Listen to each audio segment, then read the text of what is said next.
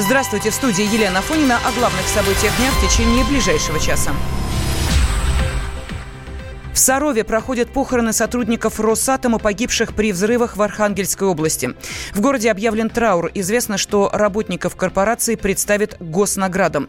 На прямой связи со студией корреспондент «Комсомольской правды» Юлия Данченко. Юля, здравствуй, тебе слово. Елена, здравствуйте. А, сегодня утром перед э, ДК ядерного центра в Сарове началась церемония прощания с погибшими. Огромное количество народа собралось перед входом в здание. Кажется, что весь Саров пришел на прощание. Город очень маленький, закрытый, поэтому многие знают друг друга. А, некоторые сотрудники работали в ядерном центре много лет, и их знает уже не одно поколение. Поэтому для жителей Сарова гибель пяти человек – это большая трагедия. Люди начали собираться задолго до официальной церемонии. Большинство стояли молча, с растерянными лицами и не разговаривали. Начиная с воскресенья, когда стали известны имена всех погибших, глава администрации Сарова подписал постановление о ведении траура в городе. Он продлится до завтрашнего дня. Также по информации источника, начальник ядерного центра сегодня отменил празднование своего юбилея. Ему исполнится 70 лет. Напомним, взрыв произошел 8 августа недалеко от Архангельска. По заявлению госкорпорации «Росатом» взрыв прогремел при испытании новой технологии жидкости реактивной двигательной установки. Сначала официальные лица говорили о двух погибших, но в выходные стало известно, что погибли пять человек, и все они э, работники Саровского ядерного центра. Юлия Даченко, «Комсомольская правда».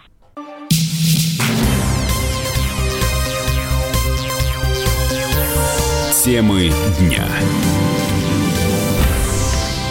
В студии Елена Фонина. Испытания истребителя пятого поколения Су-57 завершатся уже в этом году, сообщил командующий ВВС Сергей Дронов.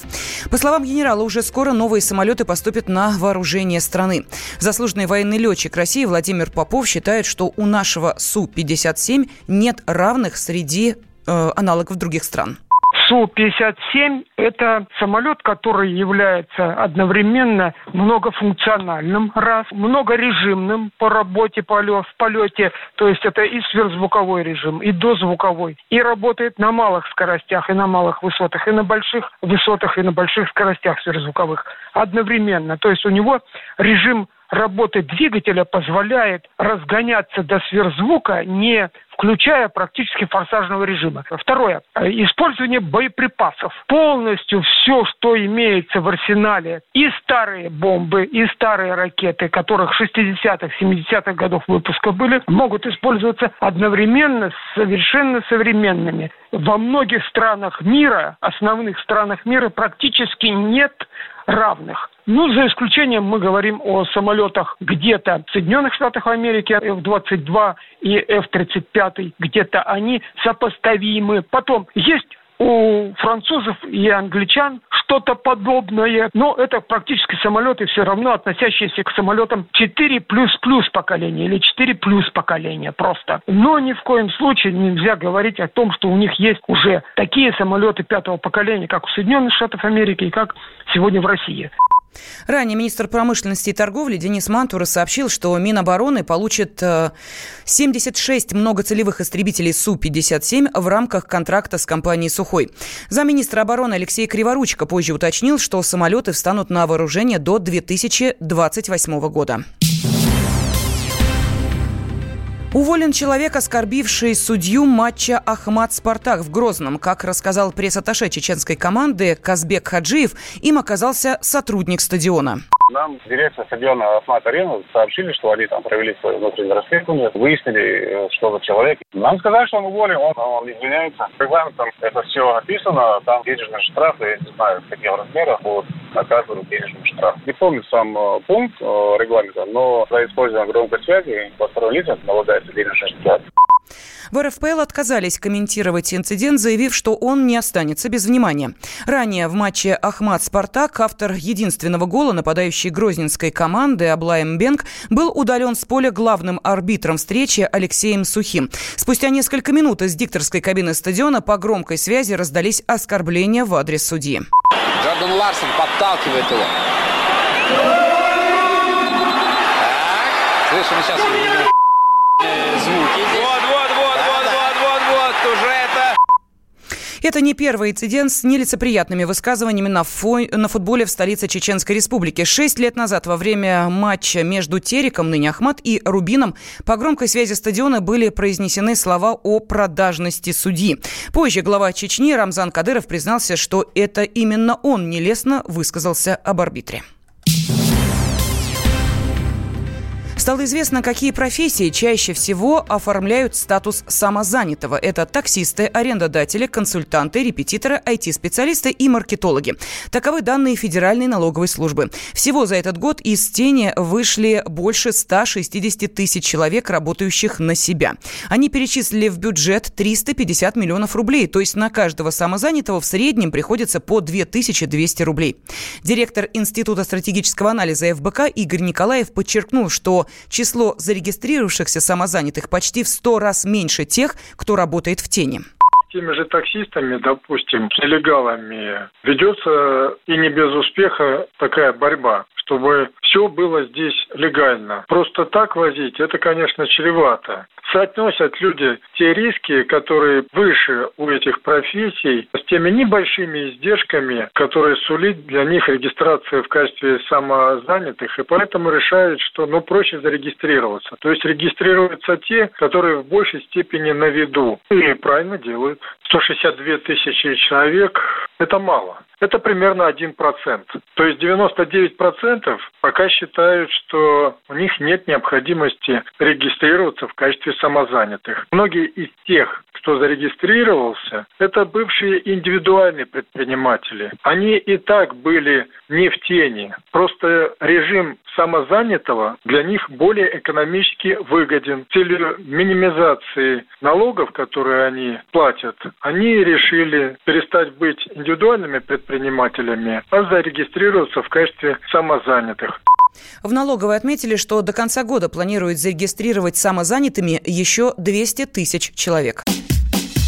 Накал страстей на радио «Комсомольская правда». Кто прав? И главное, кто виноват?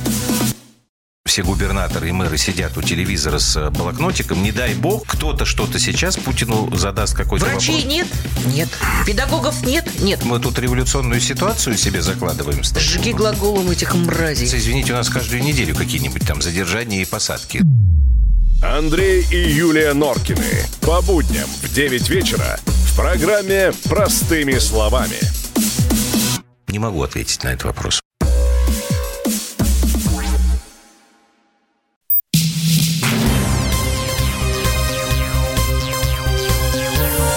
Темы дня. студии Елена Фонина. В России почтили память экипажа подводной лодки «Курск». 12 августа исполнилось 19 лет со дня трагедии. Траурные мероприятия проходят в Калининградской области, в Курске, где проживают 12 семей погибших моряков, а также в гарнизоне Ведяева Мурманской области, откуда лодка вышла в последний поход. Из Мурманска передает корреспондент «Комсомольской правды» Екатерина Конотоп. В Мурманской области траурные мероприятия состоялись сразу в нескольких населенных пунктах. Тысячи человек пришли почтить память погибших моряков. Основной митинг традиционно состоялся в поселке Ведяево, гарнизоне базирования Курска. Чтобы почтить память погибших моряков, в закрытый городок приехали представители власти региона, Северного флота, епархии и, конечно же, родственники и знакомые подводников. Митинги также состоялись в столице Заполярья, городе Мурманске, где к мемориалу подводникам, погибшим в мирное время, выполненном в виде рубки подлодки Курск, возложили венки и цветы. Также представители власти, Северного флота, церкви и просто неравнодушные местные жители. Более того, митинги прошли в Гаджиево у монумента героям-североморцам-покорителям Северного полюса, в Полярном на площади памятника мемориального комплекса АПЛ К-19 и в Снежногорске. Митинг состоялся у стен 266-й школы, которую закончил один из членов экипажа Курска, лейтенант Денис Кириченко. Екатерина Конотоп, Комсомольская правда, Мурманск.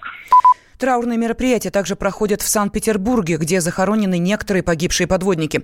С подробностями из северной столицы наш корреспондент Анна Послянова.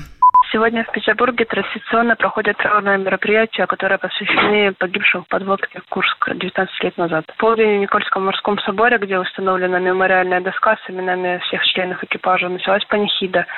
На нее, как и в прошлом и позапрошлом году, пришли вдовы и другие родственники подводников. 14 часов упокоенная литургия пройдет уже на мемориале подлодки на Серафимовском кладбище. Там похоронено большинство членов экипажа. Ежегодно она собирает сотни человек, которые несут к могилам цветы. Она постоянного комсомольская правда Санкт-Петербург. 12 августа 2000 года в Баренцевом море погиб атомный подводный ракетный крейсер К-141 «Курск», одна из самых современных на тот момент субмарин ВМФ России.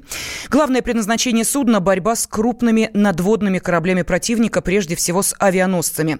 Гибель лодки, на борту которой находились 118 человек, стала самой масштабной катастрофой в истории отечественного подводного флота.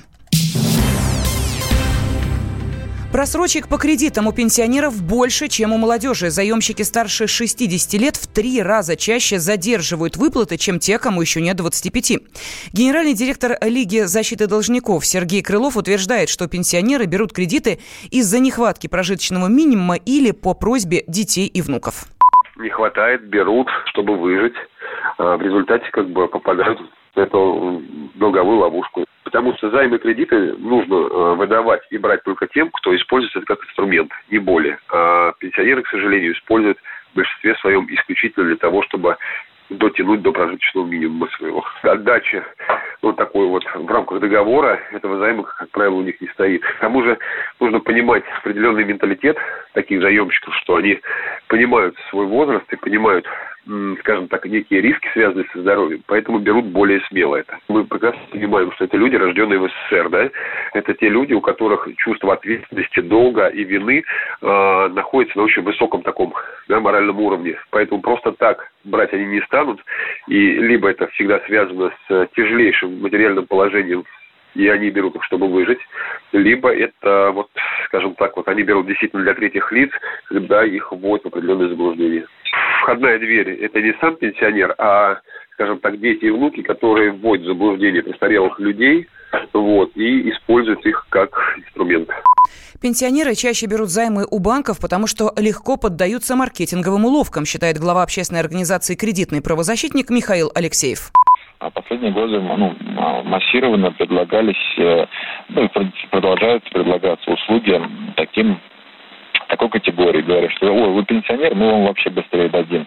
Ну а здесь э, уже внутри тут э, нужно понимать, что пенсионеры это в меньшей степени люди, которые там готовы качать права, а, пенсионеры, которые а, в меньшей степени там, готовы, когда какой-нибудь банк выдает каких-нибудь какой-нибудь потреб, а, не знаю, там, тысяч на триста, еще тысяч на сто какую-нибудь страховку там впаривает, по-другому не скажешь. Пенсионеры в меньшей степени об этом знают, что можно отказаться. Пенсионеры в меньшей степени готовы там как-то выяснять отношения, спорить об этом, жаловаться куда-то.